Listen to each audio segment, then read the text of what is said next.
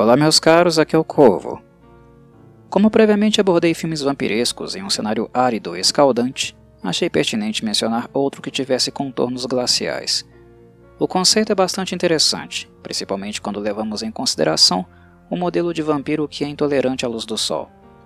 As condições climáticas das regiões mais inóspitas do globo terrestre são tão extremas que o sol realmente não nasce em alguns períodos do ano. Sendo assim, a associação lógica com o vampirismo é plausível, mas raramente feita, o que faz do conceito de 30 Days of Night uma boa sacada de Steve Niles, o criador da história. Por falar em Niles, originalmente ele rascunhou 30 Days of Night para ser utilizado no cinema, mas acabou não encontrando muitos entusiastas dispostos a dar prosseguimento no projeto. Com um texto considerado insuficiente pelos estúdios e sem o desejado financiamento, ele acabou por buscar um lar para o conceito na IDW Publishing, editora americana de pouco mais de duas décadas e que tenta um lugar ao sol no mercado dos quadrinhos, sem ironia aos vampiros da obra. A IDW nunca limitou a faixa etária do seu público, o que seria uma completa estupidez levando-se em consideração que a indústria das HQs é dominada por Marvel e DC. Sobreviver neste ramo não é tarefa fácil na presença destes dois monopólios, e ideias interessantes, de qualquer gênero que seja, são sempre bem-vindas. Sendo assim, se Niles não conseguiu vender o peixe na sétima arte, teve melhor sorte na Terra dos Quadrinhos. Com a ajuda do ilustrador Ben Templesmith, eles criaram uma obra curta, porém muito sólida.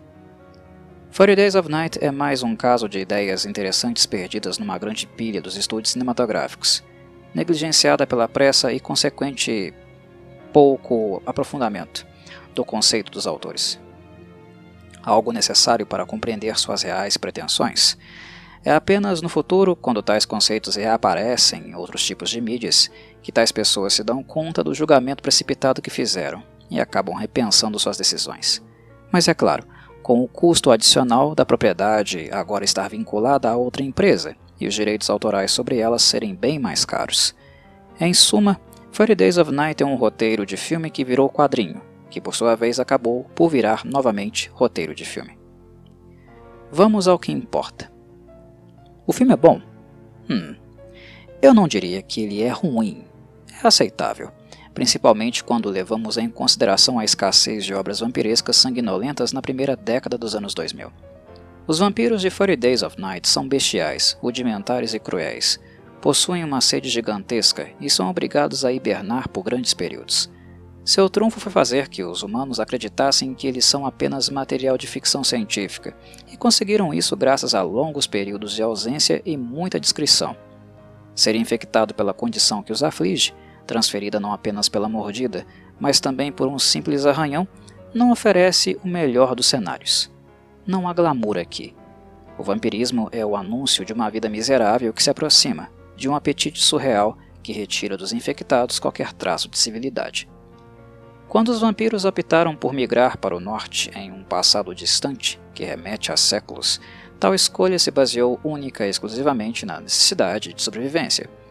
Mas se por um lado o sol é mais escasso, por outro a fauna e a flora destes locais não são tão ricas como nas regiões temperadas e tropicais. Os humanos que vivem próximos das geleiras naturalmente são alvos, mas também um recurso escasso. Os vampiros não podem matar todos, pois isso significaria sua total condenação. Por tal motivo, seus ataques são estratégicos e ocorrem entre grandes espaços de tempo. Eles atacam por períodos curtos e passam uma eternidade sem dar as caras novamente. Literalmente hibernam. Na medida em que os povos vão evoluindo, se organizando e desenvolvendo seus vilarejos, o planejamento vampiresco necessita de maior refino. Não basta que eles ataquem e trucidem os humanos, algo que eles efetivamente fazem. Mas, como sua grande vantagem é o desconhecimento dos humanos sobre sua existência, o que custou eras de hibernação para ser alcançado, cada novo ataque necessita ser feito de maneira precisa, rápida, impiedosa e com tempo suficiente para que eles consigam cobrir todos os astros. A cidade de Barrow, no Alasca, serve como o palco da vez. Como é natural em períodos mais escuros do ano, a maior parte da população migra para o sul de maneira a evitar o frio insuportável e também efeitos colaterais outros, como a depressão, por exemplo. São poucos que conseguem ter resiliência quando estão imersos nas trevas. Em Barrow, as autoridades locais, representadas por Eben e Stella, interpretados por Josh Hartnett e Melissa George, um casal que enfrenta uma crise de relacionamento, se junta a outros poucos malucos que acabam por ficar na cidade, seja por vontade própria ou por acidente, no caso de Stella. Os 30 dias, obviamente, são o período que os vampiros terão para se fartar destes pobres coitados, e depois dar um jeito de fazer parecer que a cidade foi acometida por uma grande calamidade. Tudo isso antes do sol retornar. Infelizmente, a produção não fez um serviço digno dos quadrinhos. A obra original é muito melhor e continua sendo a principal fonte de consulta de Thirty Days of Night. Mas, de certo modo, o filme ainda merece lembrança por retornar ao básico, e principalmente ao gênero horror, numa era onde o vampirismo migrava para dramalhões adolescentescos que não acrescentavam absolutamente nada. Acredito que o produto final poderia ter sido melhor com um diretor talvez mais experiente, mais experiente que David Slade. Por mais que o orçamento tenha sido modesto, o trabalho de Slade é muito comum, para o meu gosto pelo menos. E só pioraria porque alguns anos mais tarde ele se envolveria com a saga Crepúsculo, The Twilight Saga, baixando vertiginosamente o nível que já não era tão alto naquele momento para o vampirismo. Sam Raimi e Robert Stappert, dois nomes conhecidos, foram responsáveis pela produção, e embora eu não ache que o trabalho de ambos tenha sido especial, a aparência distinta dos vampiros, que assumem características físicas únicas, que os caracterizam de fato como uma nova espécie ou etnia, é um ponto digno de nota. Dito isso, este aspecto não deixa de ser uma mera continuidade de como Templesmith os caracterizou nos quadrinhos. Nenhuma ideia nova. No fundo, quem merece realmente o cumprimento pelo trabalho neste filme são os peões de obra, aquelas dezenas ou centenas de pessoas que fazem um trabalho pesado de montar o cenário e construir tudo do zero. Em condições climáticas adversas, o desafio torna-se ainda maior. Forty Days of Night não foi filmado no Alasca, e sim na Nova Zelândia, o que inclusive levou o filme, que é americano, a ser preenchido quase que em sua totalidade por profissionais atores da Oceania, mais especificamente da Austrália e Nova Zelândia. E falo tanto de elenco como produção. O fator frio é um dos motivos que justificam levar o filme para lá visto que o território oferece neve em localidades territoriais mais elevadas, mas em temperaturas muito mais amenas do que nos polos. Honestamente, embora eu tentaria também arrumar qualquer pretexto para viajar para Nova Zelândia, este espetáculo de país, não deixo de reconhecer que ele é bem longinho. Tradução: caro. Havia outras opções na Europa, e as quais eu acredito que talvez seriam um pouco mais módicas, mas enfim, foi lá que escolheram filmar. E a turma da produção, que não tem nada a ver com isso, a maioria já era de casa, arregaçaram as mangas com vontade e construíram a pequena cidade de Barrow do zero. Eles utilizaram neve real e ainda filmaram boa parte do filme durante o dia. A escuridão que vemos foi produzida artificialmente. E o filme como um todo foi finalizado dentro de um período de 80 dias, estupidamente rápido para um longa hollywoodiano de quase duas horas de duração. Pergunto-me se isso não influenciou no resultado final. O filme, inquestionavelmente, ficou muito apressado em vários momentos. Dito isso, se refletirmos bem, cairemos na máxima da dificuldade de adaptar uma obra longa para um filme curto. Forty Days of Night ganhou apenas três volumes, que são mais do que suficiente para contar a história desejada. Mas para um filme com quase duas horas é realmente um desafio. Por isso mesmo, recomendo a leitura dos quadrinhos além de assistir o filme pois a obra original é densa e os personagens muito mais interessantes. Eles ganham contornos e camadas mais profundas e que não estão presentes no filme. O protagonismo de Forty Days of Night no filme é formado por atores de segunda prateleira, algo que também não ajuda.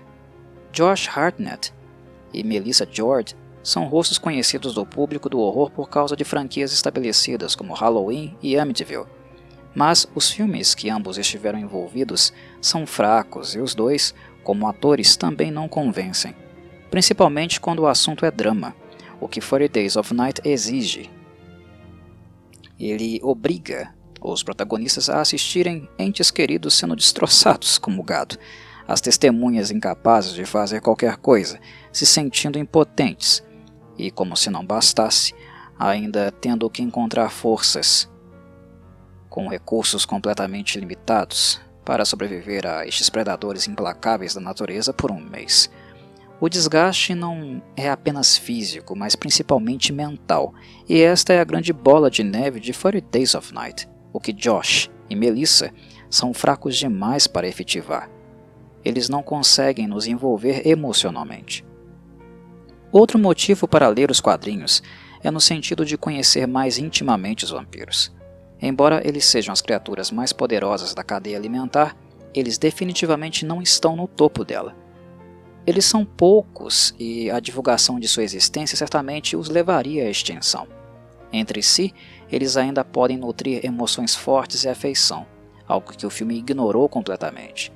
O vampiro líder dos quadrinhos, chamado Vincent, é um personagem tão importante como Eben e Stella para a narrativa, mas o filme alterou o conceito da obra, colocando os vampiros apenas numa estação de caça. Nos quadrinhos não é tão simples assim.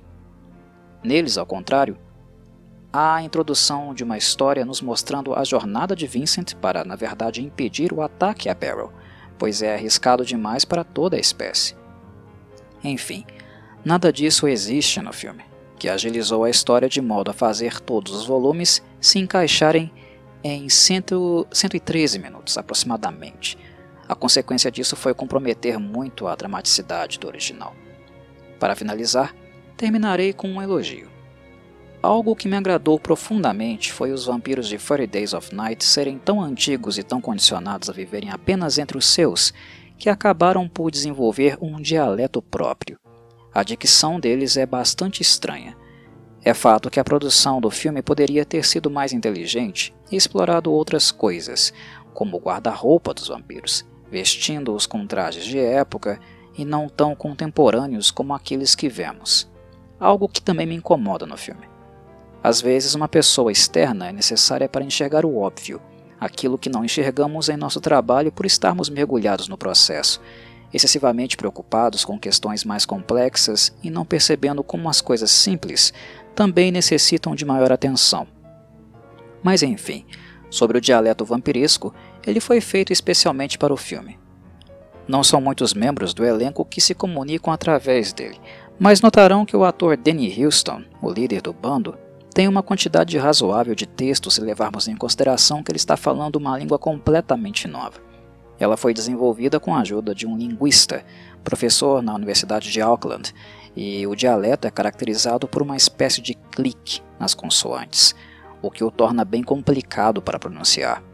Considerando os 80 dias de produção, acredito que os vampiros mais falantes, especialmente Houston, devem ter sido submetidos a aulas intensivas até compreenderem perfeitamente como falar adequadamente esse dialeto tão estranho. Ficou muito bom e convincente, eu realmente gostei. Creio que estas sejam as informações mais essenciais sobre 40 Days of Night de qualquer modo, e espero que tenham gostado da apresentação. Um abraço a todos e saudações, Corvides.